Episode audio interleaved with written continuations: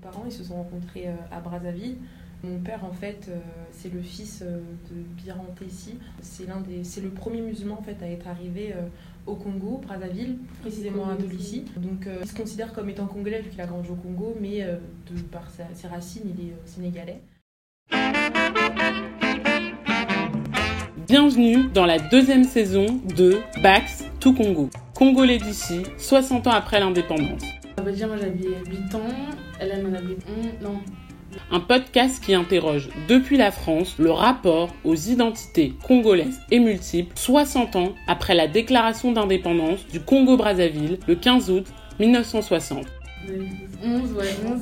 Euh, franchement, moi j'étais grave contente. Enfin, genre j'étais excitée. C'était un premier, ouais, premier voyage euh, à l'étranger. Enfin, à l'étranger, sur l'Italie. Non, l'Italie c'était après. C'était après. Attention, l'épisode que vous allez écouter est spécial.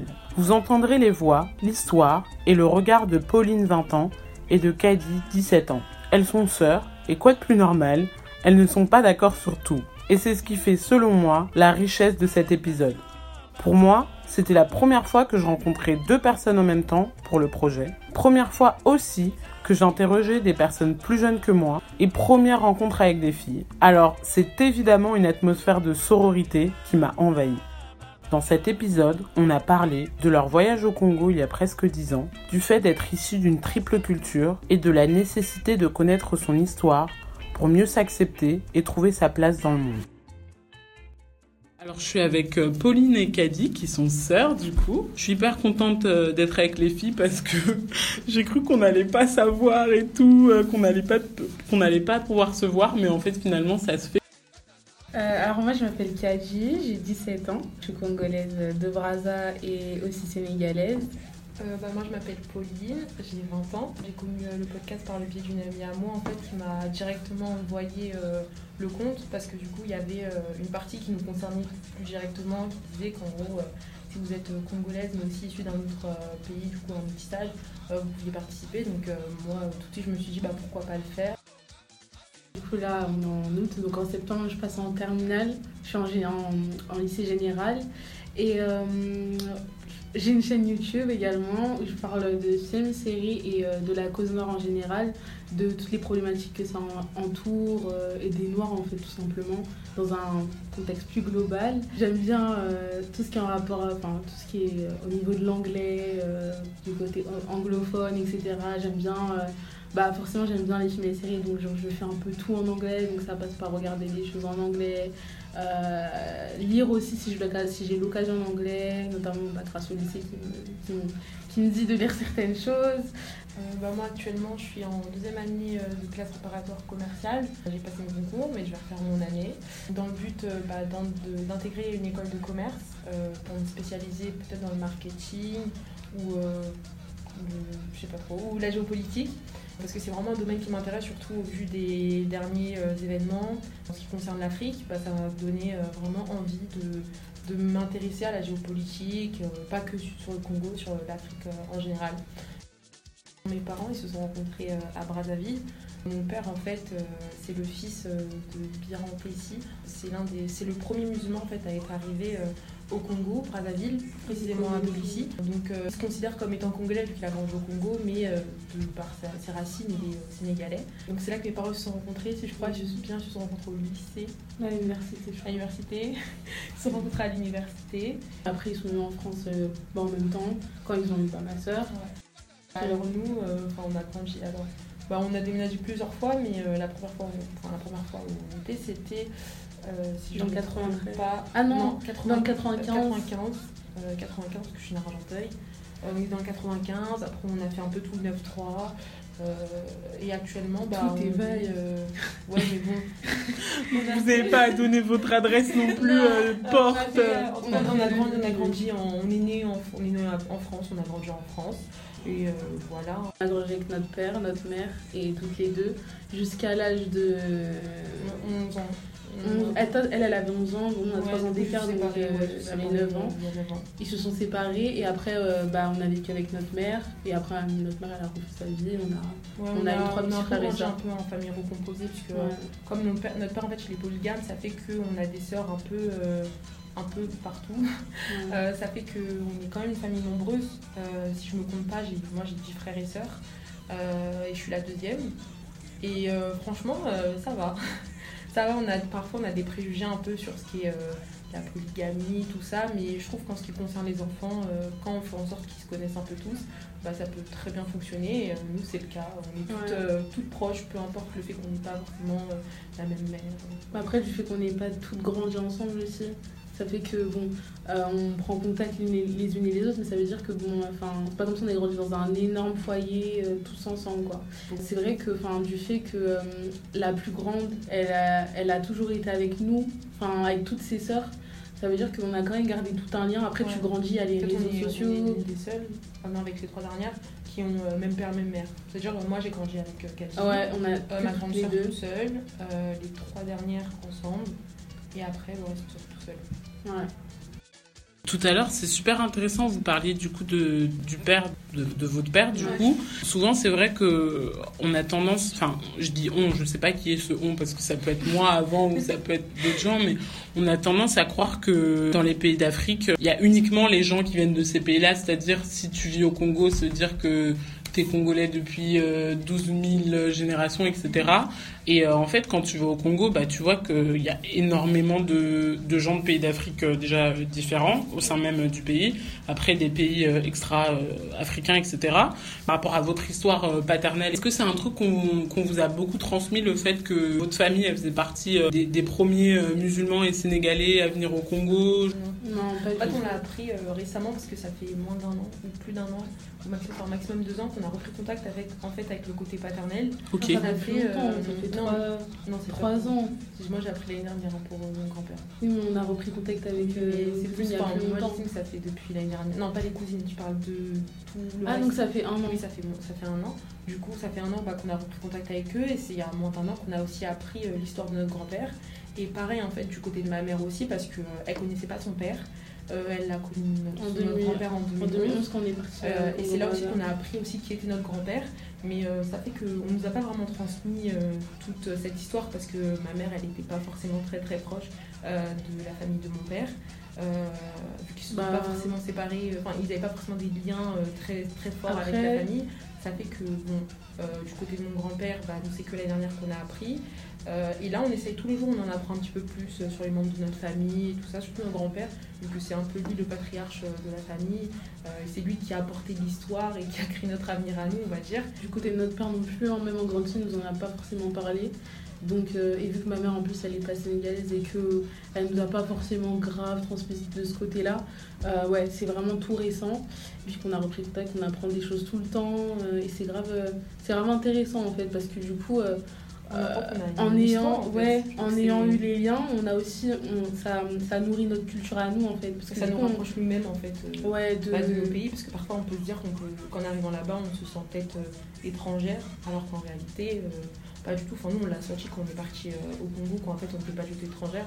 Mais euh, c'est vrai qu'on peut avoir ce ressenti-là si on ne connaît pas euh, euh, son histoire, ses racines par rapport à. Surtout quand t'es grande, parce que quand t'es grande, Ouais. t'es censé savoir, tu vois, être autonome et tout. Et, ouais. Pauline, tu disais, euh, en fait, quand on arrive là-bas, finalement, on n'est pas si étranger que ça. Vous, en grandissant euh, ici en France, euh, quels étaient les éléments dont vous aviez l'impression que ah ça c'est un truc du Congo, genre, ou euh, ah ça c'est un truc du Sénégal, ou en fait quand on est petit finalement, ça c'est juste un truc de ma famille et ma famille elle habite ici, donc euh, c'est pas euh, C'est Euh, pas aussi compartimenté parfois en fait. C'est tout ce qui est nourriture. Nourriture, C'est- musique. en fait, que- musique. Ouais, Et même, euh, enfin, je dirais même euh, ambiance.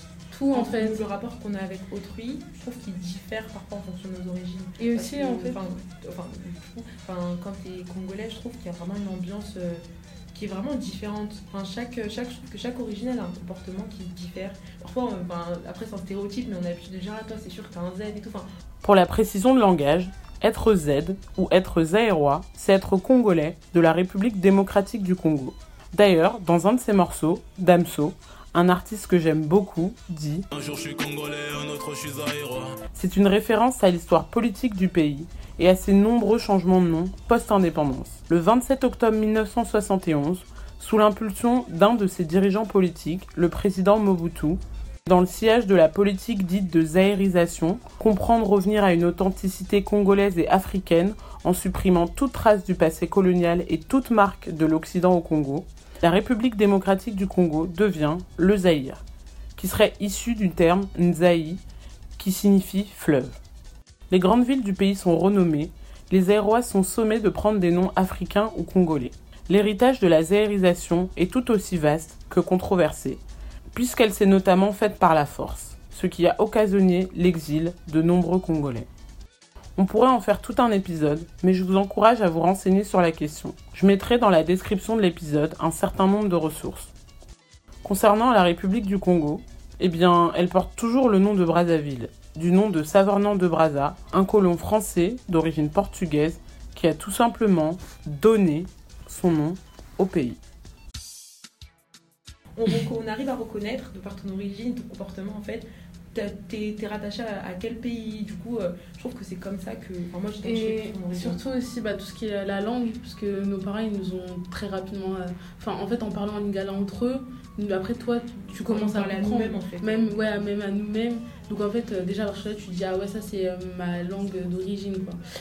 Après, c'est ça, tout ce qui est ambiance. Après, on a une famille qui est assez grande, c'est-à-dire les fêtes, ça y est, ça y est aller. Tout ce qui est nourriture, genre la nourriture, genre vraiment, c'est limite un truc central, la musique. Enfin, tout ça, en fait. Genre, euh, on a vraiment... Enfin, en étant a petite, on a baigné dans en dedans. fait. On n'a pas été exclus. euh, euh, Ouais. Ça a été direct. euh, nos parents, enfin, ils ont grandi dans ça, ils n'ont jamais. euh, en tout cas, en termes de leur culture et tout, ils n'ont jamais tourné le dos à leur culture. C'est-à-dire qu'à la maison, c'est- Congo. Ouais, ils mangent pas, maman, elle Ouais. mange pas tout ce qui est la nourriture de France, elle mange nourriture, pas. C'est que de la nourriture du Congo. Euh. Ouais, franchement, on a tout. Enfin, ils ont. Je sais pas si c'était volontaire, mais ils ont tout fait pour qu'on sache je pense en que fait. c'est leurs habitudes. Ouais, c'est tout en fait, c'est naturel. parce que tu quittes un pays tu Voilà. vas forcément changer tes habitudes. euh. Ouais, donc très, très tôt, hein, on s'est rendu compte. Bah, dès que tu peux te rendre compte, tu te rends compte en fait. Même là, tu vois, avec nos petits frères et sœurs, tu vois que quand tu, quand tu, leur, quand tu leur demandes t'es de quelle origine, ils vont te dire euh, bah, euh, je suis congolais, quoi. Enfin, ils le savent, alors que bon, euh, enfin, c'est pas forcément, euh, je sais pas comment expliquer, tu le sais pas forcément, tu vois. Là, euh, c'est assez, ils savent déjà. En fait, t'es vraiment dedans, dès le début. Par rapport à la langue, c'est hyper intéressant parce que vous expliquez que ça coulait de source. Enfin, on peut se dire que la nourriture, ça coule de source. J'ai interrogé quelqu'un avant qui m'a expliqué que quand lui, euh, il est venu en France avec sa famille, genre, euh, il mangeait plus congolais en fait. Genre, mais ses deux parents étaient d'origine congolaise. Genre, toutes les familles sont différentes, etc. Et du coup, pour vous, enfin, la, la langue et beaucoup d'autres choses, ça, ça coulait de source. Donc, est-ce que ça veut dire que par rapport à la langue, vos parents, en fait, genre, ils vous parlaient en lingala ou est-ce que c'est genre, ils parlaient entre eux et du coup, t'es là, t'interceptes la conversation, tu, tu comprends, etc. Ou est-ce que c'est une, une, une transmission, euh, genre, volontaire C'était- Je dirais pas que c'est une transmission volontaire parce que c'est pas comme si euh, elle nous avait assis, elle avait dit oui, quand tu veux dire ça, tu dis ça. C'est vraiment, elle, elle parle, depuis qu'on est bébé, enfin, moi je sais que depuis que je suis toute gamine, elle parle, elle parle tout le temps lingala, ça fait que en grandissant, tu arrives à comprendre. Et c'est vraiment pas, je pense que c'est vraiment pas volontaire de sa part, c'est juste que elle fait pas semblant en fait. Quand elle est à la maison, elle parle lingala, au téléphone, elle parle lingala, elle parle, bon, elle parle français, hein, mais euh, c'est voilà, c'est comme ça, c'est ça vient naturellement. euh, Ça fait que nous-mêmes, en tant qu'enfants, je trouve que on retient, parce que dans tous les cas, comme elle nous en a parlé quand on était en bas âge, et c'est vraiment quand t'es petit que tu retiens plus facilement euh, les langues étrangères, ça fait que très facilement on était familier avec ça, même mes petits frères et sœurs, euh, ils comprennent dès qu'on parle lingala, ils savent très bien que euh, ça veut dire ça, ça, ça, quoi. Mes frères et sœurs, par exemple, ils sont petits, euh, ils savent que dire, euh, je sais pas, moi, ouais, euh, Pesangaoyo, ça veut dire donne-moi. Enfin, ils savent, en fait, c'est c'est vraiment des. C'est tellement, en fait, LBG, je pense, en fait, finalement. Et même en, en- en soi, là, je trouve que enfin, ça a été plus pour les petits, mais ma mère, elle leur fait écouter des, des, euh, consignes, des consignes en lingala et tout, ça fait qu'ils connaissent ça. Donc ça rentre facilement dans leur tête. quoi. Du coup, vous, euh, vos deux parents, donc ils se sont rencontrés à Brazzaville, mais est-ce que euh, les deux ils sont nés à Brazzaville? Du coup, par rapport à votre mère, euh, est-ce que vous connaissez son, enfin, son ethnie d'origine ou ses ethnies d'origine? Je crois qu'elle est pas téquée, je sais plus du tout. Comme moi, Euh, comme mon Elle père. m'avait dit que je crois qu'elle était pas téquée. Ouais, je crois qu'elle est batéka en plus. En tout cas, elle est née au Congo. Ouais, Papa, il est né Papa, il est né hein. au Congo. Ouais, au Congo. Euh, ah bah non, l'ethnie, j'ai oublié. En plus, il a demandé. Ouais, je crois Putain, qu'elle est elle batéka. est Je crois qu'elle est batéka. Ouais, je crois aussi. hein. Non, non, non, mais c'est pas grave, je demande toujours parce que c'est vrai que, par exemple, moi, euh, c'est c'est d'ailleurs un truc très très bizarre, mais euh, avant d'aller au Congo, euh, du coup, la première fois en 2013, moi j'étais juste congolaise, enfin, juste genre. en, tout cas, mon rapport avec le Congo, c'était genre, ah, ok, je suis d'origine Congo, enfin, mes parents, ou moi, ou enfin, dans l'ordre que vous voulez. Et depuis que je suis allée et que j'y vais souvent, ben en fait, genre, je, je me rattache trop genre à l'ethnie de mes parents et c'est pas dans un souhait euh, moi je suis ici et pas ça enfin c'est pas dans un souhait euh, séparatiste en disant que il y a telle ethnie contre telle autre mais c'est qu'en fait finalement c'est vrai que les histoires elles sont tellement même différentes au sein euh, bah, du royaume Congo et tout c'est hyper intéressant. Et aussi euh, bah, des trucs dont je me suis rendu compte c'est que euh, par exemple bah, mon père il est batéké et tout ses deux parents ils le sont et genre, eux, à la maison, entre eux, tout le temps, ils parlent en téké. Mais genre, euh, comme ils habitent dans un quartier de Brazzaville où il y a beaucoup de gens qui parlent en lingala et tout, bah en fait, même moi, je me moi, après, je me suis rendu compte, en fait, mes parents, quand ils étaient encore ensemble, ils, mixaient trop de langues ensemble. Genre, vous, par exemple, vos parents, du coup, ils, parlent en lingala et tout. Mais genre, euh, moi, mes parents, ils ont jamais parlé dans une seule langue du Congo, en fait.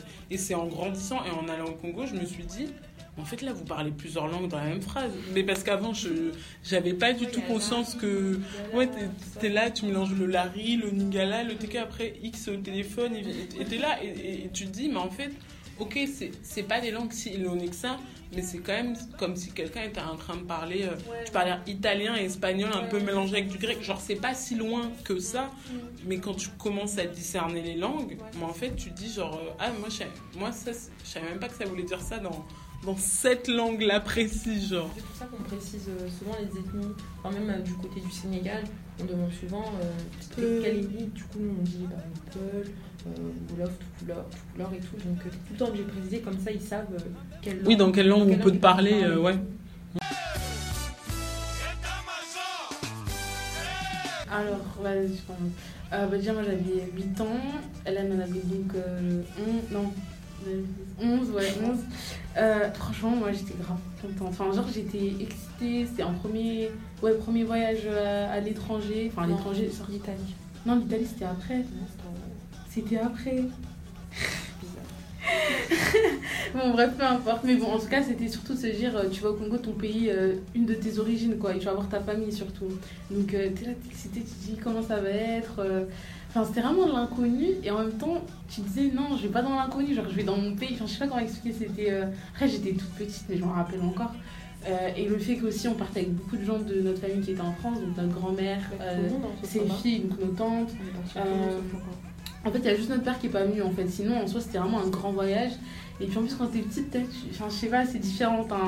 Tu vas pas dans la même optique que si t'es grande, je pense. Enfin, là, tu vas vraiment, tu te dis, waouh, je vais voir un nouveau truc et tout. Et franchement, moi, j'étais trop contente. Genre, je me rappelle la veille, euh, j'avais pas dormi. Ouais, On faisait que de parler. On- Je crois, ouais, on en s'imaginait fait, des ouais, choses. en fait, on appréhendait beaucoup le voyage. Enfin, moi, je sais que j'étais très, très, très contente, mais j'appréhendais en fait mon arrivée parce que je me disais que ça allait être la première fois que j'allais voir ma famille, comment eux ils allaient réagir par rapport à nous. Eux-mêmes, de leur côté, euh, ils nous appelaient les, les semaines avant oui, on vous attend, on a fait ci, on a fait ça. Ça veut dire qu'on était vraiment. euh, Enfin, on sentait que même pour euh, notre grand-mère et pour euh, ma mère, c'était très symbolique en fait le Ouais, voyage hyper parce que bah, là, on allait voir notre grand-mère. et aussi, on allait, ma mère, elle allait, allait voir pour la première fois son, Non, son notre Ah oui, notre arrière-grand-mère. Et mon- ma mère, elle allait voir pour la première fois euh, bah, son père. Ouais, Ça faisait que ça c'était, aussi. euh, y avait, elle-même, elle avait son propre stress parce que ça faisait quoi Ça Quel âge elle avait une trentaine d'années qu'elle connaissait pas son Et père. à ce moment-là, elle euh, avait, euh, elle ouais. avait quel âge Elle avait 30. Bah oui, parce qu'après, elle a 37. découvert aussi qu'elle avait 18 frères et sœurs. Ça veut dire que Ah, c'est vraiment, elle passe de, de 3 frères et sœurs à, à, une 20, à 22, 23, 21, 22, je crois. ou 21. Du coup, euh, c'était très important pour elle, mais nous, moi, c'était vraiment juste l'aspect. euh, Enfin, je vais vraiment au Congo. Genre, Ouais, dans ma tête, c'était je retourne dans mon pays. Genre, c'est. C'est surtout, c'est ouais. l'allure en fait. Je sais pas comment expliquer. C'est. Eh, moi, moi, en, tout cas, je- en tout cas, de ce que je me rappelle, j'étais trop contente. J'avais vraiment hâte et tout. Et je savais que c'était. Même en étant petite, tu sais que c'est pas pareil que la France. Genre, tu sais que c'est différent. Et euh, au niveau du mode de vie, enfin, il y avait plein de choses qui étaient qui Mm. différaient en fait.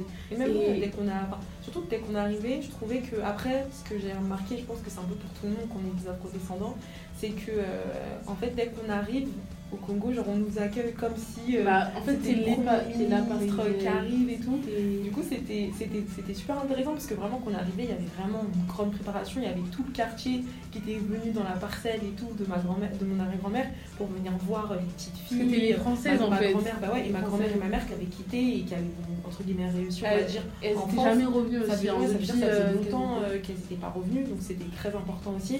Mais en tout cas, nous, dès qu'on est arrivé après, moi je sais que j'ai eu un peu du mal à m'adapter parce que j'étais tout le temps malade. Moi je suis vraiment. pas euh, lu. euh, je suis conformiste. ouais, franchement, ça allait. Ouais, c'est vraiment, mais sinon, euh, c'était très, c'était très émouvant parce que vraiment, on est arrivé, on a vu notre grand-mère, on a vu nos oncles et tantes, euh, on a vu a- aussi notre grand-père. Il y a eu une deuxième partie, entre guillemets, on est Ouais, parti on a voir vu la sœur de ma euh, La mère famille de mon père et bah, du coup notre grand-mère paternelle.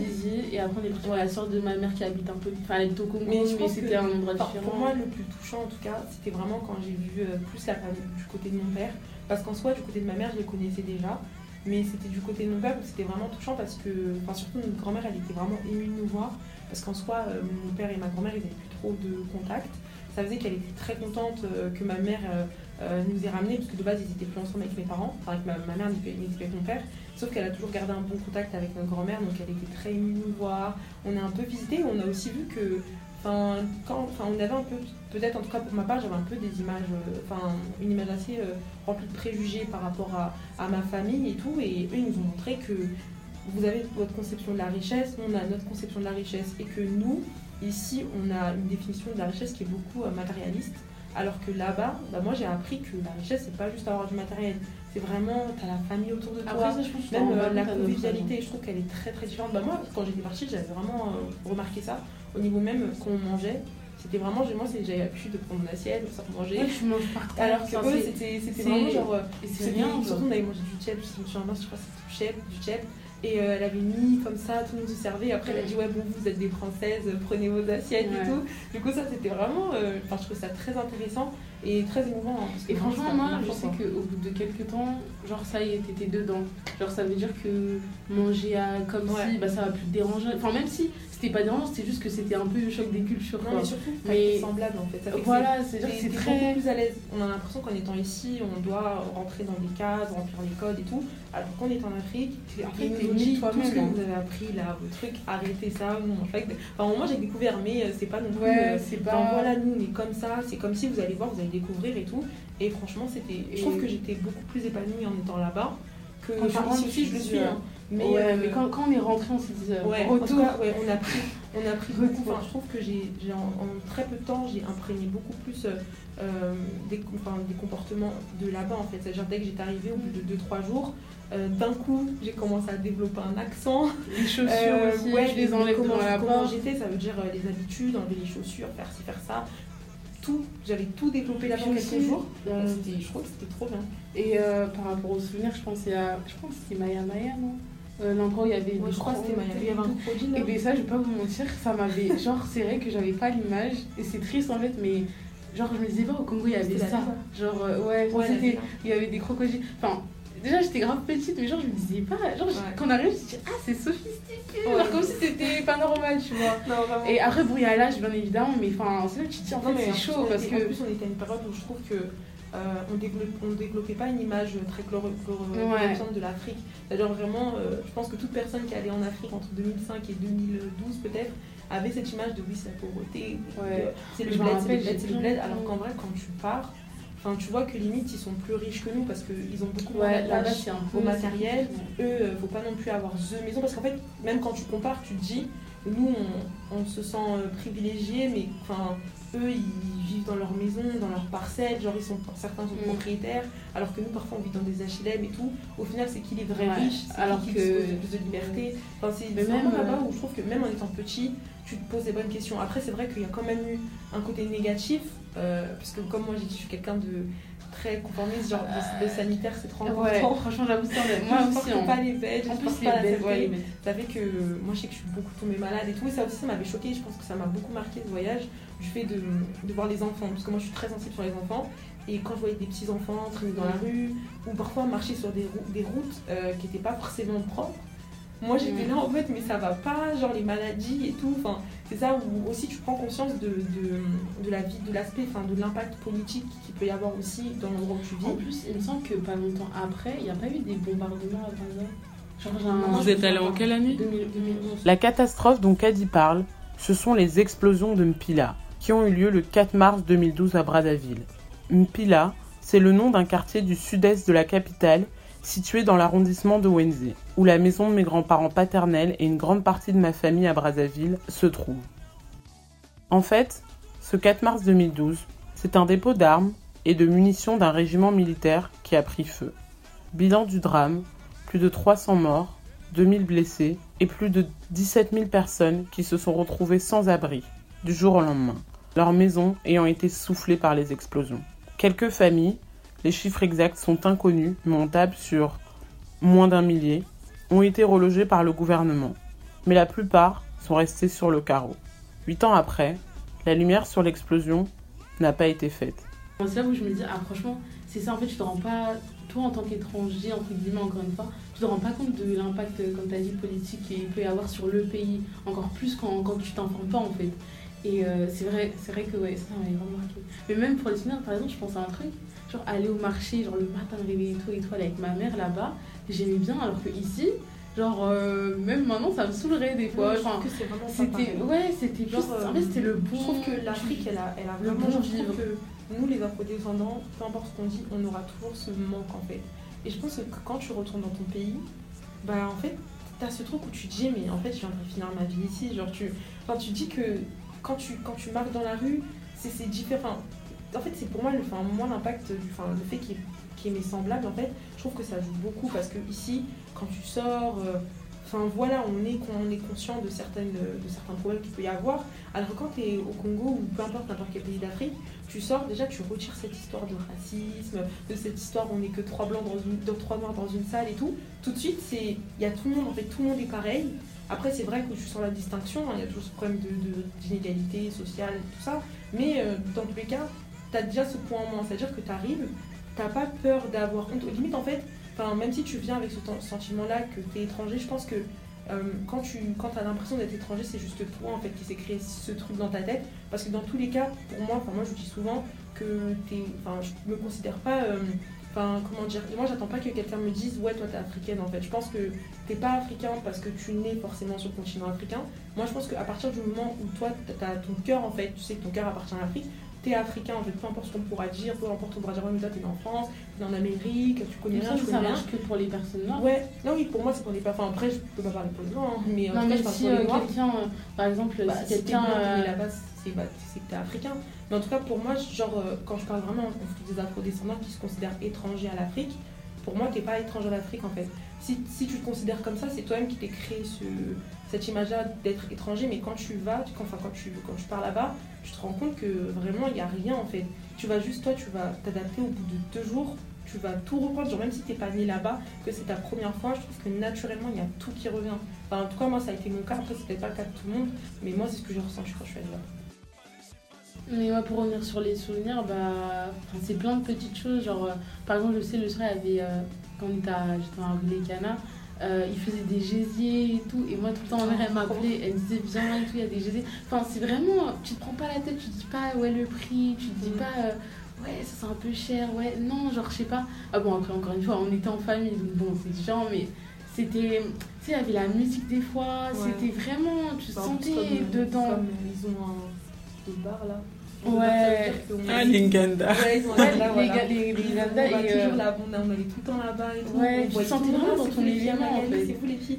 Oui, oui et tout. Ça veut dire que comme en plus euh, euh, notre oncle il est un peu connu dans le quartier, ça fait que on était tout de suite mis à l'aise. Ouais. Ça veut dire vraiment, Et- on voyait tout le monde, même Ouais. les jeunes, surtout les jeunes. euh, Enfin après, c'était genre c'était vraiment comme si c'était des personnes qu'on a connues. Au bout de 24 heures, c'est comme ça on se connaissait depuis 10 ans. Ça, on rigolait ensemble, ils nous chercher, venez on sort, on a un ça. Donc Mm. Même euh, pour revenir, ouais, les souvenirs. vas-y. Aussi, je me rappelle une fois, on était avec la femme de notre grand-père euh, grand-père paternel. Et euh, je me rappelle, c'était le soir, on dansait sur euh, Noah Baby de Flavour. Et genre, cette musique, cette musique jusqu'aujourd'hui, elle m'a marqué. Jusqu'aujourd'hui, je l'écoute et je m'en rappelle en fait. C'est c'est vraiment. euh, c'est limite, je me dis, ah ouais, même ça, tu t'en rappelles. Enfin, c'est des trucs comme ça, c'est c'est insignifiant sur le moment pour toi, mais après, ça va te marquer. Et même euh, Beyoncé, euh, Best Thing I Never Had, ça, on l'a encore. Ça des- des Quand on est rentré, je faisais que pleurer. et. Eh, je- on l'écoutait, je pleurais parce que genre c'est, elle me faisait penser à ça. Et même encore quoi, la- l'aéroport avec euh, le frère de notre père, Ouais. on avait mangé une omelette avec de la sauce magie. Enfin en vrai c'était Ouais, c'est vrai, il y a des vraiment... moments qui, qui marquent. C'est des trucs, ça marque de ouf et pourtant ça fait... Enfin pour moi ça va bientôt faire 10 ans. Enfin, mais non, franchement je l'oublierai jamais. Et euh, quand, du coup, quand vous étiez au Congo, euh, même si vous étiez petite, euh, bah, en fait, vous pouviez communiquer euh, directement avec les gens. Enfin, je veux dire, euh, pas en français, du coup, comme Ouais. moi, par exemple. Est-ce que, euh, enfin, du coup, comment, enfin, comment dire, genre, euh, est-ce que, par exemple, les gens, même si vous étiez très petite, vous vous souvenez, est-ce qu'il y a des gens qui vous ont dit, euh, ah waouh, tu parles en lingala, Ouais. genre, ou genre, euh, Ouais, parce que parfois les gens ils sont Ouais. surpris, genre même moi, je- moi, c'est pas le Lingala, c'est beaucoup plus euh, le Kituba. Mais genre, quand je parle et tout, je fais des efforts. Même si j'ai un accent nul, les gens ils sont trop en mode Ouais. Ouah, limite ils Ouais, t'applaudissent. Alors que mon accent il est nul de Ouais, chez nul. si. Alors, mais Ouais, vous, vous c'est pas du tout. Enfin, vous, vous. Ouais, c'est Genre, même si vous avez un accent de France, entre guillemets, je sais pas quoi. Enfin, pas un accent de tous les jours du Congo, je veux dire. Ouais. Vous, vous la parlez la langue et tout. Donc, c'est quoi Ouais, les réactions bah ouais, des. ça- déjà, Après je sais que moi j'ai un peu des difficultés quand même. Moi, des ça, fois, moi, euh, ça allait. Des fois, il faut pas que les euh, mamans elles soient là, mais en fait, tu, surtout tu comprends. C'est plus le fait. Enfin, en tout cas, c'est pas par à l'aise, j'étais beaucoup moins à l'aise, et même, en vrai, en- même encore aujourd'hui, mais c'est surtout que tu comprends en fait. Et même par ça, des fois, ils disent Ah ouais, bah c'est bien, genre tu Ouais, non, comprends et franchement, ça, moi, après, euh, moi, ça allait. hein, quand je suis partie, j'avais déjà parlé lingala. Mais eux, ça les choquait parce que, enfin, surtout les gens de notre âge. Parce que les, les adultes, ils savaient que nos parents, ils nous parlaient tout le temps lingala, mais euh, ceux, nos cousines, et même les amis qu'on s'était fait, ils étaient choqués. Genre, ils disaient, mais vous êtes française et tout. Comment ça se fait que vous parlez? Parce que eux, ils ont, je pense qu'ils ont aussi cette image-là que quand tu quittes l'Afrique, comme ça a été le cas de nos parents, t'oublies un peu ton passé, quoi. Donc, t'es pas, t'es pas dans l'obligation. Pourquoi t'apprendre le lingala Ça te servira à rien. Donc, quand nous, on arrivait, on commençait à, à lancer nos meilleurs lingala, là, nos meilleurs accents. Ils étaient en Mm. mode, ah ouais, tu parles et tout. Et ils nous testaient, genre, euh, ils disaient, ah oui, Ozoyo Kango, tout ça. C'était là, oui, on comprend, on comprend. Du coup, c'était vraiment. Ouais, euh, rigoler sur ça. ouais, et tout. ça, c'était c'était vraiment drôle. Mm, ouais. Au moment où on est rentré, euh, il y a eu une période de réadaptation. Après, comme, je dis- Ouais. comme, on a, comme on avait déjà dit avant, on est parti quand même les deux mois, donc ça veut dire après c'était vraiment vite l'école. Mais euh, c'est-à-dire que, comme je disais tout à l'heure, les, les chaussures devant la porte d'entrée, les... c'est plein de choses comme ça. Mais après, j'avoue que tout ce qui est venu après, pendant l'école et tout, j'avoue que je sais plus du tout. Moi, je Après, je sais, c'est comme je dis, les souvenirs de musique. euh, ouais, les souvenirs bah, des, des moments passés. Mais sinon, après, j'avoue que mes souvenirs, ils sont graves fous, quoi. moi, enfin moi, comme j'ai dit, bah, moi, j'ai pleuré. Parce qu'en vrai, euh, même au départ, je me disais que bah, c'est quand la prochaine fois. Au final, il n'y en a pas eu, hein, mais j'espère qu'il y en aura. Mais euh, c'était vraiment triste parce que euh, je m'étais habituée à une vie que je savais pertinemment que j'allais pas retrouver ici, en fait. Une ambiance que j'allais pas retrouver ici. Et ça, ça me faisait trop de la peine parce que je me disais, ouais, il y a mes cousines, il y a les amis que je me suis fait, il y a même ma famille, en fait, tout simplement. Et ça, c'était je trouve que c'était vraiment la partie la plus dure, se dire que, bah, sachant qu'en plus, euh, ma mère, elle comptait pas forcément revenir, bah, que ça allait prendre bah, peut-être 10 ans, 20 ans pour que je reparte. C'est vraiment l'arrivée en France qui m'a fait, déjà, ça m'a fait réaliser plein de choses. J'ai vite compris que l'importance de la famille, l'importance des liens aussi par rapport à l'Afrique, euh, je trouve que ça m'a vraiment déconstruit par rapport à l'image euh, remplie de préjugés que j'avais par rapport à l'Afrique. Donc, vraiment, quand je suis arrivée, je me souviens que je me suis assise et là, je me suis dit, waouh, genre, euh, j'étais vraiment là en mode, même dans l'avion du retour, je réalisais pas, mais c'est vraiment, je me suis assise et tout. Et je me suis dit, bah, franchement, euh, je pense que c'était mon meilleur voyage. C'était En vraiment mon meilleur voyage. vie, t'es là, t'arrives, t'atterris, il fait grave chaud. T'es Mm. là, ils te conduisent dans un bus pour aller dans l'autre endroit pour après sortir et prendre le taxi. Et là, tu reviens en France, tu descends. Bon, il faisait un peu chaud, t'arrives, mais bon, après, tu dois prendre quoi? Le taxi, tu rentres à la maison, c'est fini. Genre, c'est vraiment. euh, c'est vraiment. Tout s'oppose en fait. Ouais, après, Et- j'avais quand même un petit manque de la France. Parce que je me dis, quand, Ouais, un tout. Ouais, c'est normal. En fait, quand je suis revenue, j'étais triste par rapport à l'Afrique, par rapport au Congo. Mais euh, je me dis, ça va, quand même, la France, ça m'avait manqué. hein. Mais après, encore, voilà. que c'était plus, comme, comme t'as dit, plus du côté tout ce qui est sanitaire. Ouais, les non, toilettes. sanitaire et tout. Parce que les toilettes là-bas, c'était les toilettes turques. C'était ça, non? Tout Non, chez notre fille, c'était chez- euh, chez euh, notre arrière-grand-mère. ma Mais même euh, chez papy, il y avait deux à l'extérieur. Oui, mais on n'y Il allait avait- jamais. Moi, je me rappelle que suis Moi, j'y allais pas. Euh, T'avais ça, les insectes. En fait, tout ce qui est. Ouais, il y avait vraiment tout ce côté-là. Franchement, ça, je je vais me pas suis mentir. assise chez moi, j'ai retrouvé mon lit, Après, ça, nous, on était chez notre grand-père et franchement, il, enfin, il, avait, il, il avait une grande parcelle. Ouais, il avait une tout, grande il avait- C'est vrai qu'à ce niveau-là, on était, ouais. on était un peu. On n'était pas complètement dénaturalisés. Comment on dit? Dénaturé, je sais plus comment on dit. Mais en gros, c'était pas forcément vraiment. Euh, ouais, tu passes du lit euh, au. euh, je sais pas moi. Non, en fait, la transition, elle s'est fait qu'on est passé de notre arrière-grand-mère à notre grand-père. Ouais, parce que Là, c'était pas euh, pareil. Enfin, ils ont deux. pas la même vie et tout. surtout que lui, enfin, il a beaucoup d'argent et tout ça. Ça fait que on est passé un peu d'un revenu, d'un environnement modeste à quelqu'un qui était très dans son confort, qui avait trois voitures, qui vivait sa meilleure vie. Qui avait ses enfants. Donc, euh, ouais. lui. Du coup, Et euh, pareil ça, ça a été la allé- grosse transition. qu'on Mais quand on allait- a jusqu'à Quand on est allé aussi chez la soeur de notre mère, qui a. qui a grand-mère. Non, mais euh, tata, Ah. sœur de maman. Ah oui, qui avait, qui, elle aussi, elle vivait dans un Ouais, côté dans un truc, vraiment. du tout. Dans un côté, euh, on dirait, enfin, Ouais, j'ai pas envie de, faire une comparaison mauvaise, mais enfin, c'était, enfin, quand tu comparais par exemple à notre grand-mère qui vivait à Ghana et à elle qui vivait dans celui-là, c'était vraiment un truc de ouf. Et même, euh, je sais pas, c'était. C'est c'est là où a grave. euh. Enfin, moi, c'est là j'ai appris qu'il y avait des lycées privés français. Euh, quand je suis allée, j'ai vu qu'ils avaient leur piscine privée. Ils avaient des, des, Ils avaient genre euh, des la dame de ménage et la nounou. Enfin, j'étais en mode Ah ouais, C'est là où en Ils fait, limite, euh, parce qu'en France, tu vois, on a grandi, on n'a pas grandi dans un milieu euh, modeste de ouf. Donc en fait, c'était vraiment la première fois qu'on voyait les deux extrêmes et on vivait dans les deux extrêmes. Enfin, je sais pas comment expliquer, parce qu'en France, il n'y a pas vraiment de. Enfin, en tout cas, là où on a grandi, il n'y avait pas de côté insalubre, vraiment. Euh, après, les Canada, c'est pas vraiment ça, mais enfin, quand tu comparais les deux, dans le contexte que c'était, c'était vraiment euh, les deux oppositions, quoi. Et après, par contre, les deux, personnellement, moi, quand, quand on allait à Canada, moi, j'aimais bien. Parce que c'était. euh, encore une fois, c'était moins le côté fermé, c'était plus le côté. euh, Non, non, franchement, t'as la Sorti. liberté. hein. La liberté. euh, en plus, on restait longtemps, je me rappelle. partout, On rentrait super tard. Et puis, il y avait les enfants du, quartier. à 11 ils ans, en France, j'allais pas faire ça. hein. Ouais, C'est vraiment là-bas, tu emmenaient. fais ce que tu voulais, on est chercher Je venir, me on rappelle là-bas. fois, euh, dans la parcelle et tout, ils avaient mis un match de foot, il y avait plein de gens, genre, ils se sont entrés, ils ont regardé, ils payaient et tout. Enfin, c'était. C'est grave différent, mais c'est tout aussi bien en fait. En fait, le Congo et la France, c'est bah, c'est deux pays très différents. Ils sont liés déjà par bah, nous, par exemple, mais en même temps, ils sont très différents. Et c'est vrai que, après, moi, je suis pas allée au Congo quand j'étais petite. Du coup, enfin, j'ai pas ces souvenirs-là, en tout cas, quand j'étais petite.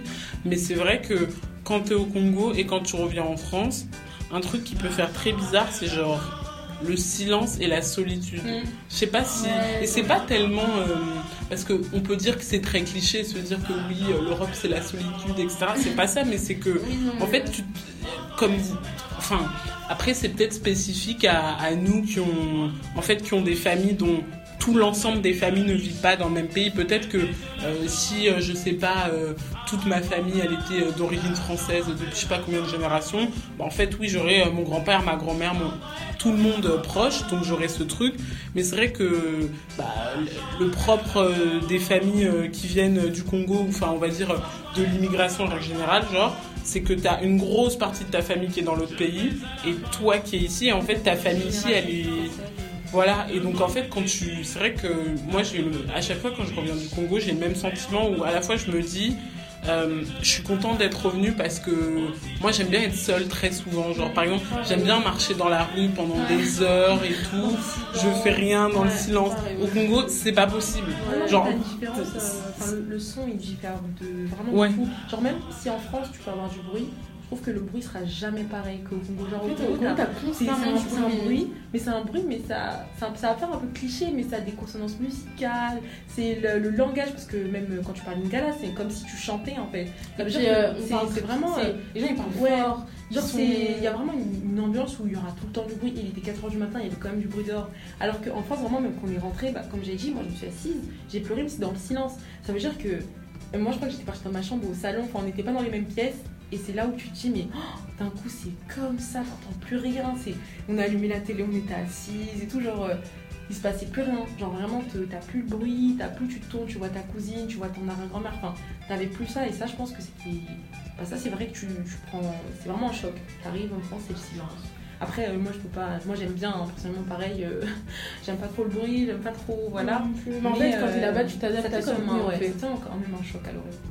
Tu t'adaptes à celui Et finalement, enfin, comme c'est le bruit constant, bah tu t'habitues. Alors qu'en France, justement, c'est pas un bruit constant.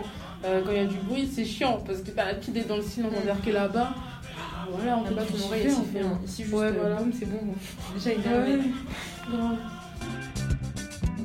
Vous êtes revenu en France après ce voyage. Est-ce que vous en avez discuté avec, euh, je sais pas, euh, des amis à vous? Moi, la seule personne à qui j'en ai parlé, c'est ma cousine. Elle aussi, elle est congolaise, on a grandi euh, depuis qu'on est petite ensemble. Savait que j'étais occupée avec elle, c'est ouais, c'est comme ça, dans mon main, tout ça. Elle, elle Mais, était déjà allée avant Non, jamais. Elle, jamais, elle jamais partie. Mais euh, du coup, bah, c'est que elle que j'en ai parlé. Sinon, dans mon entourage, personne, parce que je crois pas que j'avais un entourage Euh, congolais euh, en Bah, africain, si, mais, Ouais, mais pas congolais. congolais. Bah, moi, congolais, Sachant que quelques-uns, à cette mais c'était pas forcément mes des amis proches, quoi. enfin, quand tu disais, euh, ouais, je suis allée au Congo, Ouais, c'était pas des vacances. C'était pas des vacances. C'est pas Dubaï quoi, donc t'en parles pas forcément. Après, moi, je sais que, enfin, encore une fois, vu mon âge, non, j'en avais pas forcément parlé. Après, je c'est les que- questions du début. Vous êtes allé fait quoi pendant vos vacances? Je suis allée au Congo, mais voilà quoi. Après, c'est pas en, en, en récré. euh, ouais, vous savez, tu sais, au Congo, j'ai fait ça ici. Non, alors Ouais, qu'en vrai, euh, en vrai, pas pourquoi pas, hein, mais même pas. J'en ai même pas parlé en vrai. Tu disais juste avant, Pauline, que cette époque-là, euh, aller au Congo, c'était pas. euh, Enfin, dire que Mhm. t'es allé au Congo, c'était pas. euh, ah, je suis partie euh, aux États-Unis en Ouais. vacances, ou euh, je sais pas, euh, je suis partie euh, à Londres, ou, ou même euh, genre en Italie. euh, des- Est-ce que tu penses que ce regard-là, il a changé euh, aujourd'hui Euh, Et est-ce que euh, c'est. C'était pas cool d'aller au Congo, mais ce, n'était pas cool, c'est euh, un regard qui venait euh, bah, des afrodescendants envers eux-mêmes ou des gens qui sont pas afrodescendants et qui du coup euh, enfin ou un peu de tout le monde. Parce que finalement vous disiez aussi avant d'aller au Congo quand même on a des origines congolaises on regarde la télé qui est ici enfin nous-mêmes on est imprégnés euh, Mm. d'images vraies ou fausses et c'est Ah oui, vrai que c'est dur de, de, de se rendre compte euh, si t'es pas allé sur place en fait donc Ouais. est-ce que vous pensez que ça a évolué et Ben, est-ce que c'est en tout cas, ma, ma perception des choses, je pense que euh, c'est nous, les afrodescendants, qui créons une image négative en fait euh, des vacances euh, dans nos pays. Parce que moi, je sais que j'ai une amie à moi qui était blanche et même à ce stade-là, elle était partie.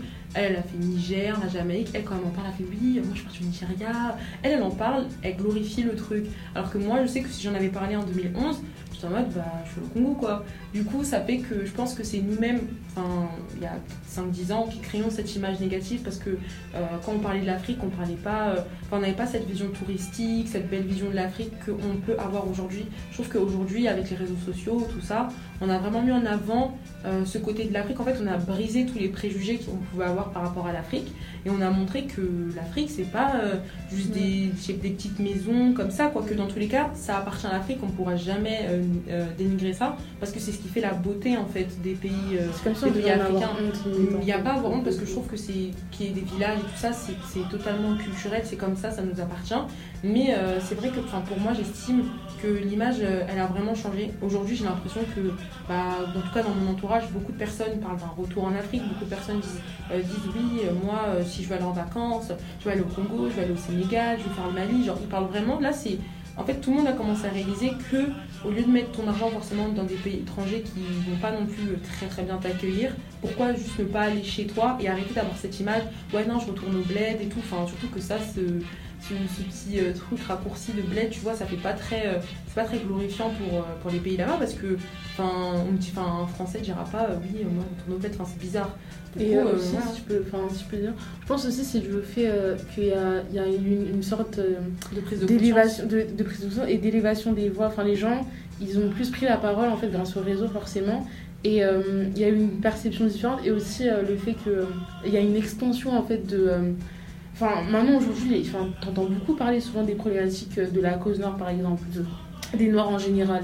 Et c'est vrai que quand tu suis les personnes, en vrai, c'est un truc, t'es t'es vraiment imprégné dedans. Tu vois que euh, les gens, ils sont plus en mode, bah, partent en vacances en Afrique. euh, Enfin, c'est vraiment pour moi, je pense que les gens qui s'y intéressent pas, ils vont peut-être avoir le même esprit, le même esprit pardon, aujourd'hui de se dire, bah non, pourquoi j'irai euh, dans mon pays d'origine, autant aller, euh, autant faire tous les pays euh, d'Asie, tous les pays euh, de- d'Amérique, je sais pas, enfin tout ce que tu veux. Alors que c'est vrai que, quand tu t'informes, en fait, je pense que tout vient de l'information.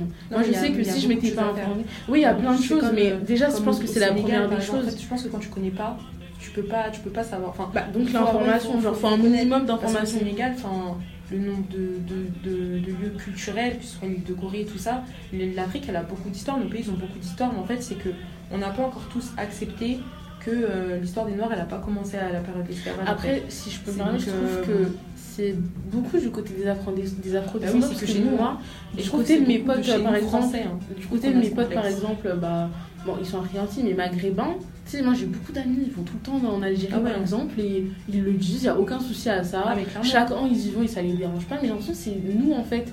Genre, même pas juste du fait qu'on n'y va pas, hein, juste du côté, juste du fait en fait qu'on n'anticipe pas le fait d'y aller. En fait, c'est même pas une. C'est même pas une. Même pas une. Même, comment on dit C'est même pas. Enfin, c'est même pas dans nos, dans nos. Enfin, moi par exemple, je sais qu'avant, si je me suis dit, tu vas, tu vas aller où en vacances? Bah, aux États-Unis. C'était pour moi, c'était Ouais, logique. C'était pas. J'allais pas dire Congo, Et Sénégal. là, depuis un an, Mais euh, c'est ça je en fait, plus je ça. grandis, carrément je trouve ça plus intéressant en fait. Enfin, après je crache pas parce que c'est vrai que j'ai quand même envie d'aller voir les autres pays du monde, euh, autres que l'Afrique, mais euh, c'est vrai que maintenant je me dis plutôt si on me dit ah bon bah venons on va, allez venons on va au, je sais pas moi, venons on va en Guinée, bah ouais grave. Alors qu'avant je t'aurais plus dit bon, voulez pas on va voir un peu, vas-y la Malaisie, Mais je comme pense ça. que tout ça, ça de- c'est- tout simplement de la prise de conscience. Ouais, voilà, c'est ça, en fait. conscience que faut que nous, on arrête de dénigrer euh, bah, nos pays, en fait. On arrête de dire, ouais, il n'y a rien à faire, ouais, non, puisqu'en fait, il y a beaucoup de choses à voir, c'est juste que on n'a pas, on C'est- n'a pas une approche assez positive, C'est en fait, vraiment l'idée euh, par rapport à ça. Parce que je me dis que moi, c'est cette année que j'ai appris euh, que, toute l'histoire que le Sénégal pouvait avoir, toute l'histoire, enfin pas toute l'histoire de- du côté de Bravo parce que je connais pas encore bien, mais euh, je trouve que en termes, enfin les pays, enfin les pays africains, ils ont tellement une belle histoire malheureusement nous a pas appris. Et ça fait que nous-mêmes en fait on dessert en fait à tout ça. Parce qu'aujourd'hui on peut dire oui certains pays comme le Maroc il y a du touriste et du tourisme et tout. Ça fait que enfin eux ils ont pas attendu que quelqu'un dise hop hop hop euh, réveillez-vous les noirs non en fait eux même en venant en France ils avaient quand même cette fierté. Genre je trouve qu'on peut même faire cette distinction là par rapport aux maghrébins et aux noirs. Enfin après c'est peut-être une grosse distinction mais je trouve que eux beaucoup plus jeunes en fait ils ont revendiqué euh, leur appartenance à leur pays. Moi je sais que ma copine depuis qu'elle est petite euh, elle parle que de l'Algérie. Enfin après on- ils sont fiers hein, c'est très bien. Mais je trouve que nous on l'a eu assez tardivement. Mais dans tous les cas on pourra pas nous taper de- sur les doigts parce que chacun a, sa- a son temps d'éveil en fait. C'est pas parce qu'un un tel s'est réveillé a 10 ans que toi tu aurais dû suivre le mouvement. Chacun doit apprendre à, à avoir une autre vision de l'Afrique et je trouve que, que c'est bien. moi, je- ça fait moins d'un an que c'est le cas un peu pour tout le monde Euh, tout le monde essaye un peu d'ouvrir les yeux sur tout ça et tout le monde réalise que ouais en fait l'Afrique a du potentiel C'est une destination, maladie tout ça ouais c'est ça Et peut être une après, euh, aussi, je pense qu'il y a aussi, en fait, ça part vraiment aussi beaucoup de l'image. hein. Parce que même quand t'es quand t'es enfant, euh, l'Afrique. euh, bah clairement tu tu vois des vois trucs, tu dans, marches dans la rue tu vois UNICEF euh, c'est des choses tu qui existent, il n'y a aucun problème. hein. Mais en fait, c'est vraiment. Puisqu'en en fait, quand t'es jeune, surtout que sans parler du fait qu'on a été no- noyé dans la culture euh, américaine, donc euh, ça passait par tout en fait, par les films, les séries, les tout en fait, vraiment, nos vêtements, tout. Mis à part ça, il y a quand même cette image-là de l'Afrique, moi je trouve, en tout cas, quand j'étais petite, euh, c'est horrible à dire, mais ça me donnait pas forcément envie, tu Bah non, vois. tu marches dans la rue, tu vois UNICEF, tu vois si, oui, Ouais. l'Afrique pauvre, HPV, Ouais, c'était les Enfin, enfants. en fait, euh, mais en fait, c'est en fait ce qui, ce qui est c'est vraiment tout ce qu'on nous donnait en les fait. Occidentaux, ils vendent cette image pauvre de l'Afrique, et nous, en tant qu'afro-descendants, qui n'avons pas forcément une approche euh, solide par rapport à l'Afrique, on va, on va faire en sorte de croire à cette image-là. C'est pour ça qu'aujourd'hui, les gens sont là, mais en fait, toute notre vie, on nous a dit que l'Afrique a été comme ça.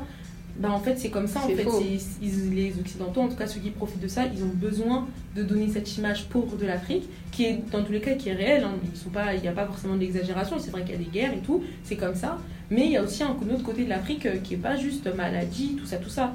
Donc c'est ça aussi que, enfin, je pense que nous-mêmes on doit, on doit faire preuve de discernement, vraiment faire en sorte de se détacher aussi euh, de cette image, euh, enfin du comment ça, il est- comment les médias occidentaux ils nous ont lobotomisés par rapport à Après, notre propre pays, parce qu'au final, les diasporas africaines, elles consomment plus dans les pays euh, non africains en fait. Ouais. On, on aura Mais même aussi, consommer euh, aux États-Unis, en Afrique. J'aimerais dire que je pense que pour les enfants, euh, les enfants genre vraiment plus jeunes d'aujourd'hui, ce sera plus facile parce que, euh, par exemple, si on, peu importe ce que les gens en pensent, si on prend Black is King de Beyoncé, euh, c'est sur Disney donc ça veut dire que c'est grave accessible en fait. Et je me dis, euh, même si vous n'avez pas Disney même si ça passe par les réseaux, de voir que c'est l'Afrique et pas, par exemple, sans cracher dessus, mais les Afro-Américains ou quoi, c'est vraiment l'Afrique qui est mise en avant et qui est, qui est montré peut-être que les enfants ils ont plus de facilité à se dire mais ça passe partout en fait limite c'est de la propagande en fait même parce que- attends, je termine. pas juste les médias en fait.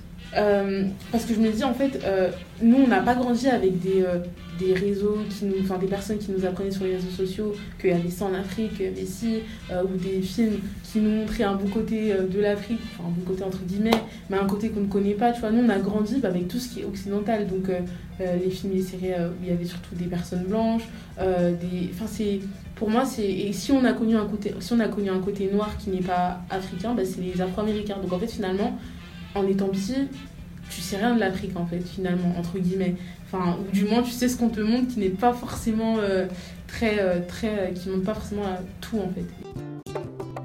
Un peu plus du côté de chez nous, je trouve que dans tous les cas, euh, l'éveil il se fait très bien, surtout à travers Grandeur Noire qui fait vraiment un travail de fou, où euh, j'apprends tous les jours des choses. Et tous les jours ma fierté, euh, ma fierté africaine elle augmente de plus en plus, pas juste en tant que personne individuelle, en tout cas en tant que sénégalaise ou en tant que congolaise, mais juste en tant que noire en fait. Parce que dans tous les cas, oui, on a nos origines, mais euh, il y a quand même ce truc, enfin, on nous a, on nous a, je trouve qu'on nous avait arraché en fait cette possibilité de se sentir fier juste de notre couleur en fait. Donc je trouve que c'est vraiment bien qu'il y ait cet éveil. Après, euh, chacun a son éveil à sa manière, chacun son temps, mais euh, ça reste très très bien et je trouve que ça se développe de plus en plus et tant mieux. Aujourd'hui, encore une fois, t'as plein de gens qui disent que finalement on n'est pas vraiment indépendant. moi, Donc en fait, moi je sais que je ouais, clairement, pour moi c'est vrai. on parle Mais donc du coup, c'est pour ça qu'ils sont encore plus flous. Parce que déjà, tu te rappelles, tu sais pas trop de t'en sais pas trop de la période. Et encore aujourd'hui, on me dit non, mais vous n'êtes pas vraiment indépendant. je sais que j'avais lu un livre un peu sur euh, les indépendances de différents pays, mais surtout euh, de ce qu'il y a eu après en réalité. Et c'est vraiment en lisant ce livre que j'ai appris qu'en fait euh, c'était du bullshit. Il n'y a jamais eu d'indépendance vu que c'était juste histoire d'apaiser les peuples, les calmer pour un peu plus, euh, pour, mieux en fait les exploiter. Et c'est vraiment là que j'ai compris que, enfin moi j'ai toujours, euh, quand je vois tout le monde célébrer, enfin on pouvait célébrer, mais pour moi c'est pas une vraie célébration parce que ceux qui allaient vraiment apporter l'indépendance ils ont été tous tués.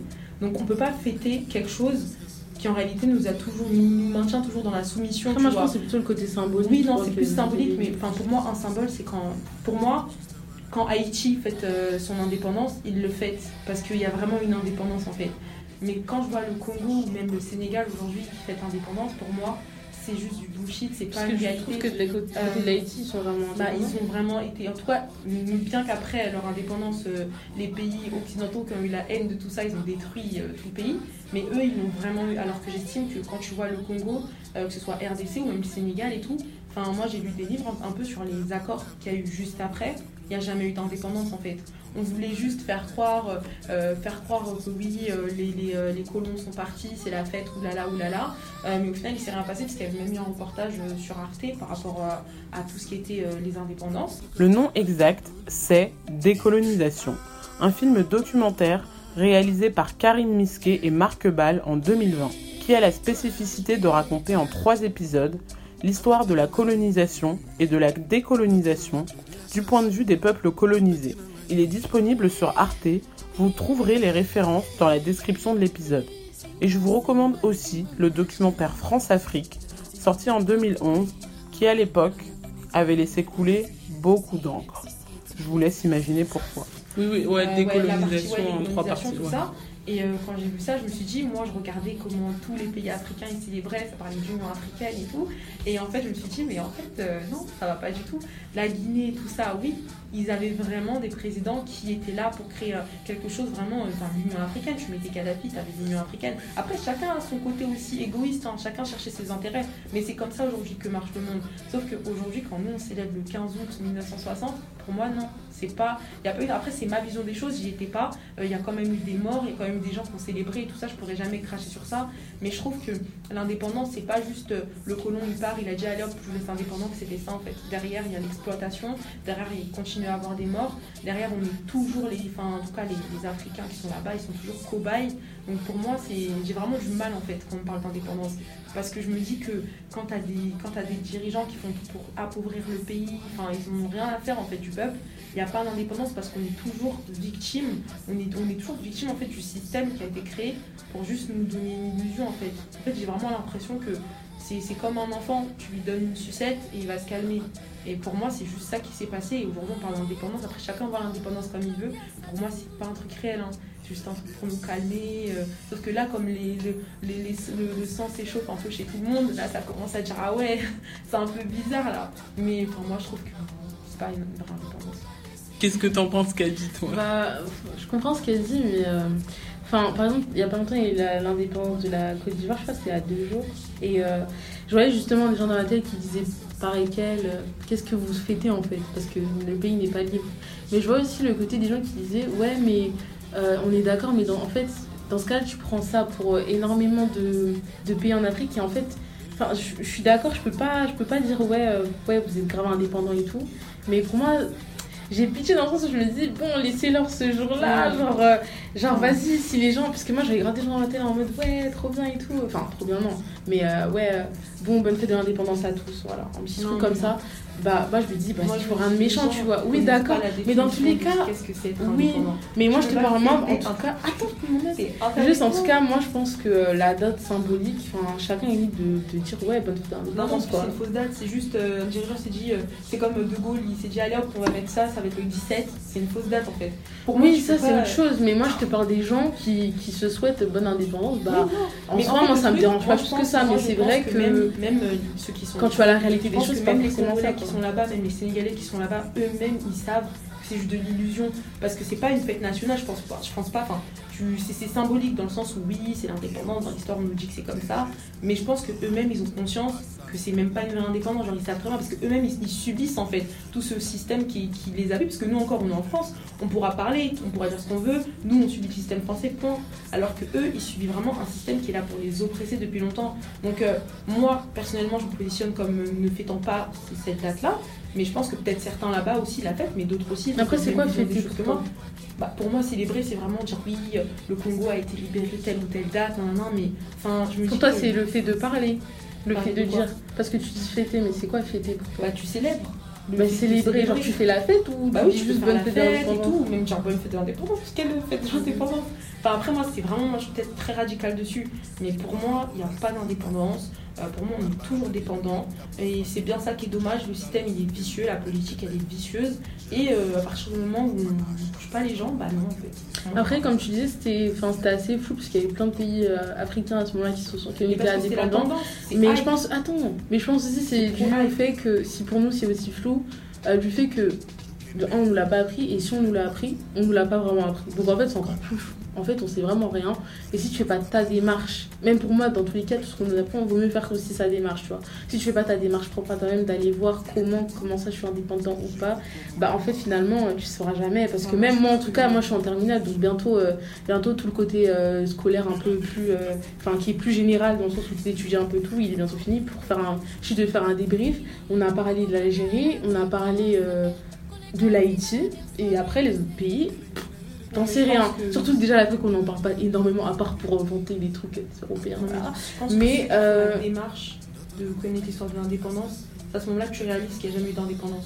Parce oui mais moi, il y a deux dans ans, tous les cas il y en a qui là, disent aujourd'hui l'indépendance, non il y en a aujourd'hui qui disent il y en a aujourd'hui qui disent de appris, l'indépendance. Mais ils en sont, ils en sont complètement conscients. Moi, par exemple, j'ai vu ça, genre, bah, par exemple, sur Twitter, j'ai vu ça. Ils disent juste, euh, ouais, bonne fête d'indépendance pour la, par exemple, pour la Côte d'Ivoire. Euh, mais ils, ils vont parler aussi du fait. Après, c'est vrai que c'est assez contradictoire, mais bon, je sais pas, après, ça dépend comment Non, tu vois les choses. mais ils vont quand même dire, par contre, dans notre pays, euh, Il y en a non, qui non, vont non, juste non. dire ouais bon voilà on le dit pour le dire, on s'en fout, on sait très bien que c'est faux. D'autres, moi je sais que je fais partie des gens qui vont pas souhaiter un truc qui n'existe pas. Comme si je te dis euh, bonne entrée à telle école, tu es même pas. Genre ça sert à quoi?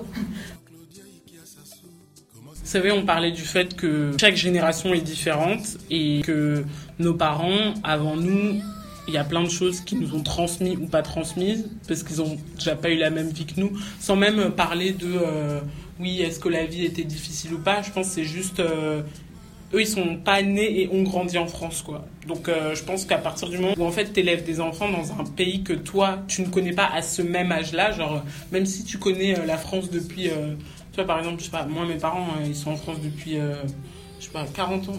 Mais je me dis, mais au fond, quand bien même ce pays, ils le connaissent bien sûr, ils savent pas ce que c'est que de grandir en France entre 0 et 12 ans, tu vois, par exemple. Et, et, et encore, je dis entre 0 et 12 ans, mais euh, même les gens dont les parents ont toujours grandi ici, entre 0 et 12 ans dans les années 70, c'est pas la même chose qu'entre 0 et 12 ans en 2020, enfin, etc.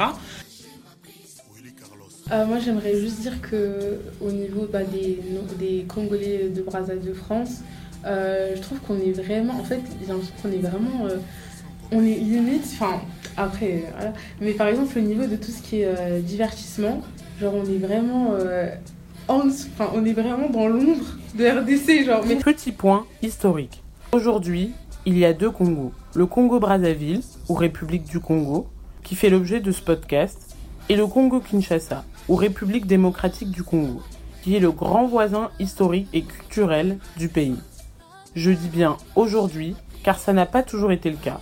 Avant l'époque coloniale, 1884-1960, et les découpages arbitraires de nombreux territoires et royaumes d'Afrique par les pays européens, dont la France et la Belgique, pour le cas des deux actuels Congos, le Congo, qui s'écrivait avec un K, était un royaume du sud-ouest de l'Afrique. Il s'étendait sur plus de 300 000 km. Pour vous donner une idée, c'est un peu moins de la taille de l'Allemagne. Il comprenait une grande partie de l'actuel Congo-Brazzaville, au sud, de l'actuel Congo-Kinshasa, au sud-ouest, de l'actuel Angola, au nord, et de l'actuel Gabon, au sud-est. C'est un royaume dont les origines remontent au XIIIe siècle.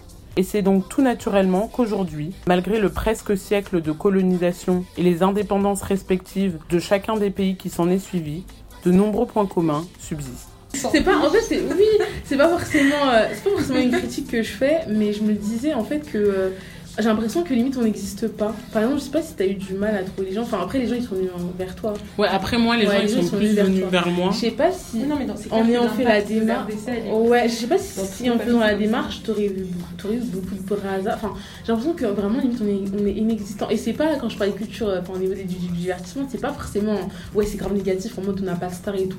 Enfin, enfin, on s'en fout en soi. Mais dans le sens où euh, j'ai l'impression qu'on est très peu là. Et c'est pour ça que je trouve que ton podcast, c'est bien parce que, euh, après, on n'a pas besoin de montrer qu'on existe, mais du coup, enfin, tu sais, tu vas dire. euh, je sais pas, enfin, moi j'aime bien avoir des, des, petits trucs, comme ça euh, sur le Congo Brazza aussi, parce que euh, pour moi, ça, pour certains, ça peut être une fierté, pour certains, ils peuvent se sentir représentés, enfin, ça peut, être, ça peut passer par plein de choses en fait, et je trouve ça important de, faire des choses qui, qui vont aussi nous montrer, voilà. Pas dans, encore une fois, je parle pas de ouais, célébrité ou quoi, on s'en fiche, mais plus dans le sens de ouais, on est là, et par rapport à toi, ouais, partageons nos histoires. Euh, en plus, tu, vas recevoir des gens qui sont de, différentes générations, d'autres qui ont grandi en France, d'autres au Congo, donc c'est encore plus enrichissant. Et euh, c'est vraiment bien en fait. Et je me dis, euh, ouais, franchement, l'initiative elle est vraiment bien. S'il y a des gens qui sont dans cette situation avec le Congo et une autre origine ou autre, franchement, c'est super important de s'informer des deux côtés parce que nous, comme on a dit, on a surtout grandi avec le côté Congo-Braza.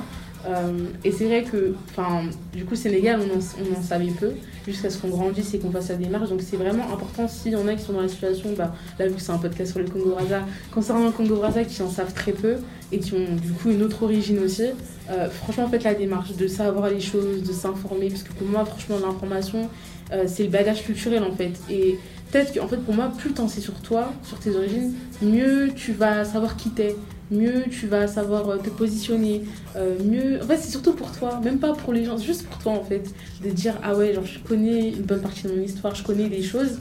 Et, euh, et ouais, on est là, on existe, et ouais, parlons-nous et découvrons des choses sur nous, quoi. Et concernant la double culture France-Congo, bah, en fait, pour faire une conclusion rapide, franchement, on est. Honnêtement, notre culture, c'est aussi beaucoup de la française, en fait. Mais faut pas oublier qu'à côté, on est aussi autre chose. En fait, tu peux être totalement deux choses, trois choses en même temps, voilà. Et faut pas juste euh, s'arrêter sur moi je suis congolaise, moi je suis congolais. Genre, essayons de voir plus loin, essayons d'apprendre sur nous, essayons de poser des questions à nos parents s'ils sont encore là. Et qu'on a la chance de pouvoir savoir un peu plus sur nos cultures. Et, euh, et ouais, et comme elle a dit, l'éveil, c'est chacun, chacun son temps. hein. Mais pour moi, c'est plus là, c'est plus une démarche de, de savoir, en fait, tout simplement. Et je trouve que c'est super intéressant. Et euh, bah, j'espère que par ton podcast, euh, il t'en a qui, qui auront un élan de vouloir en savoir plus ou euh, qui seront intéressés par un peu l'histoire de tout le monde. Et, et du coup, bah, moi, pour revenir à ce a dit, je trouve que euh, par rapport à l'inexistence, entre guillemets, euh, des brasas chinois, enfin, moi je trouve pas forcément qu'il y ait une existence. Genre, c'est plus. euh, dans tous les cas, on pourra jamais oublier que.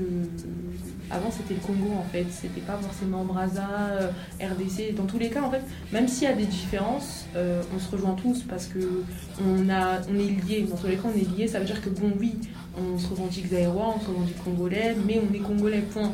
Après, c'est vrai que voilà, chacun a son T'en as histoire et beaucoup tout ça. aujourd'hui qui font la Mais euh, enfin, moi, en fait, c'est plus en grandissant, je trouve que je fais moins cette différence. Après, c'est vrai que dans tous les cas, on est beaucoup plus impacté, influencé par euh, du côté du RDC. Mm. Mais moi, je le vois pas d'un point de vue négatif. C'est juste que, enfin, je vois pas de différence en fait. Si demain j'écoute du Fali ou si demain j'écoute je sais pas qui, je vois aucune du euh, Papa Wemba, je vois pas de différence en fait. En fait, Parce les que gens moi, qui vont rappeler quelqu'un en fait. euh, Enfin, pour moi, enfin, chacun fait si tu veux faire ta différence, tu la fais. Moi, personnellement, je la fais pas. Parce que si tu si la, la- le Congo en deux, en fait, toi, tu commences juste ton histoire à partir du moment où il y a eu l'esclavage. Alors qu'avant, c'était pas ça, en fait. Et donc, c'est pour ça que moi, je préfère vraiment voir dans le passé comment tout a commencé, comment étaient les royaumes. Et c'est là que je me dis, bah, je suis congolaise. Après, voilà, tu précises toujours Brazza, Ouais, parce que là, t'es obligé, et tout, c'est comme ça, c'est, c'est- ça a été fait comme ça. Mais euh, moi, je dis que je suis congolaise. Après, si tu me veux des précisions, ok. Après, euh, pour parler de la. bah, du coup, nous, nous c'est l'agriculture. Euh, personnellement, moi, je renie jamais le fait que j'ai une partie de moi qui est de la culture française. C'est comme ça, je peux pas faire semblant, oui. Ouais, euh, la France, c'est pas mon pays, je suis née ici. Faut pas non plus Bah, forcer. ouais. Si jamais je vais au Sénégal, ils vont savoir. Je fais deux pas, deux marches, ils vont savoir que, ah, toi, tu viens de la France. Dans tous les cas, je pourrais jamais retirer quelque chose qui m'appartient. Et j'ai pas forcément besoin, moi, euh, je suis pas dans le rang où euh, je me dis, je suis pas française. Moi, je sais que je suis française. Euh, J'attends pas que quelqu'un me légitimise en me disant, parce qu'on on a l'habitude de dire, pourquoi tu revendiques telle ou telle ori- origine ou un truc comme ça alors que tout le monde te déteste. Moi, j'attends pas la validation des gens pour avancer dans ma vie. Ça veut dire que si je me considère comme française, je suis française, point. Mais c'est pour mais pas sans, sans pour autant oublier que je suis congolaise sénégalaise. Ça veut dire que moi, j'ai pris quand même cette démarche de, de, de construire en fait mon identité, de déconstruire cette image stéréotypée que j'avais de point, je suis française, d'origine sénégalaise, nan, nan. Et je dis, quand on me demande, ouais, euh, t'es quoi et tout, de toute façon, dans tous les cas, quand en France, qu'on va direct te demander t'es de quelle origine, ils s'attendent pas à ce que tu dises française. Ils attendent que que tu sortes un truc exotique, tout ça, tout ça, tu vois. Et dans tous les cas, on peut pas, on peut pas retirer ça. Mais j'ai de la culture française, comme j'ai de la culture congolaise, comme j'ai de la culture sénégalaise. Et dans tous les cas, moi, je trouve que, au contraire, ça, ça en fait euh, une richesse et une fierté. Après, beaucoup plus pour le côté sénégalais, congolais, parce que bon, vas-y, je suis en France depuis 20 ans, j'ai vu, j'ai tout vu. Enfin, pas tout, mais bon, voilà. Mais du coup, euh, ça me fait plus une richesse du côté du Sénégal et du Congo, parce que je trouve qu'il y a aussi les défauts, en fait, d'avoir une double culture, enfin, triple culture, euh, mais on va dire double culture pour le Congo et le Sénégal, parce que c'est vraiment euh, deux pays qui sont très différents. C'est-à-dire, t'as le côté Art et t'as le côté euh, du centre, tu vois, ça fait que vraiment même en termes de la culture, en termes de la religion, il y a tout qui diffère. C'est-à-dire nous par exemple nos familles, euh, t'as tout le reste c'est des musulmans, tout le reste c'est des chrétiens. Et là en mode ah ouais d'accord. En fait, même dans les deux pays, il y a des chrétiens Et mais ouais, euh, c'est pas ouais. forcément. mais genre, je dis, tu vois que, genre, au Congo, ils ont leur culture, leur manière d'être. Genre, c'est vraiment. je- moi, je sais qu'en grandissant, je me suis fait beaucoup plus, de plus en plus d'amis sénégalais, de plus en plus d'amis euh, Westaf.